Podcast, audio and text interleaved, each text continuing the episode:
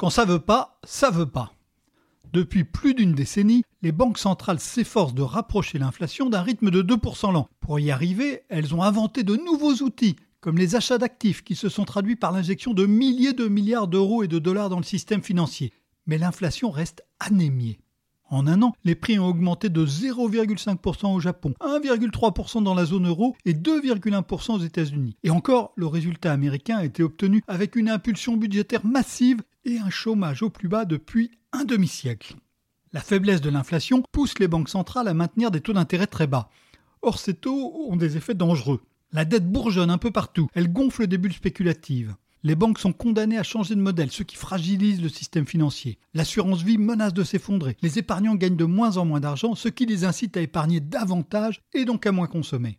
Et pourtant, il faut agir. L'ancien président de la Banque centrale des États-Unis, Ben Bernanke, l'a rappelé au début de l'année lors du grand congrès des économistes américains. Une inflation basse peut être dangereuse. La Réserve fédérale et les autres banques centrales doivent se défendre contre une inflation trop basse, au moins aussi vigoureusement qu'ils doivent résister à une inflation un peu trop élevée.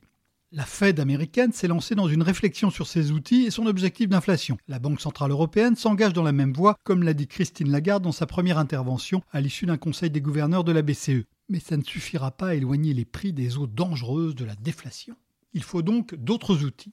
En 2019, la politique budgétaire a été sous les feux de la rampe. En janvier, Olivier Blanchard, l'ancien économiste en chef du FMI, avait expliqué lors du précédent congrès des économistes américains que les États pouvaient davantage s'endetter quand les taux sont très bas. Et, de son côté, avant de quitter la tête de la BCE fin octobre, Mario Draghi avait insisté sur la nécessité de mobiliser davantage la politique budgétaire. Mais les États hésitent à s'engager dans cette direction. Logiquement, l'accroissement du déficit devrait aller à l'investissement public. Pas facile pourtant, dans le monde d'aujourd'hui, d'identifier des projets vraiment porteurs d'avenir. Et pour les projets évidents, comme la transition énergétique, il faudra inventer de nouveaux canaux financiers. Les horizons sont par exemple trop courts pour amortir l'isolation des bâtiments. Le débat l'an dernier a aussi continué sur la politique monétaire théorie monétaire moderne, selon laquelle le gouvernement peut imprimer tout l'argent nécessaire pour atteindre le plein emploi, a gagné du terrain, notamment dans les rangs des démocrates aux États-Unis. La monnaie hélicoptère, qui serait versée directement par la Banque centrale à l'État, voire aux particuliers pour soutenir la dépense, a été évoquée dans un rapport remarqué de l'Institut de recherche du gérant d'actifs BlackRock. Mais ces outils semblent difficiles à manier et plus encore à maîtriser. Plus récemment, un autre front a été ouvert par deux dirigeants de la Banque des règlements internationaux. Le directeur général adjoint de la Banque centrale des banques centrales, Luis Pereira da Silva, et son chef de l'analyse économique, Benoît Mojon, proposent d'agir directement sur les salaires. Une proposition d'autant plus intéressante qu'elle vient d'une institution réputée craintive. Les deux économistes, l'un brésilien et l'autre français, partent de ce qui s'est passé dans l'autre sens, quand il fallait au contraire ralentir l'inflation.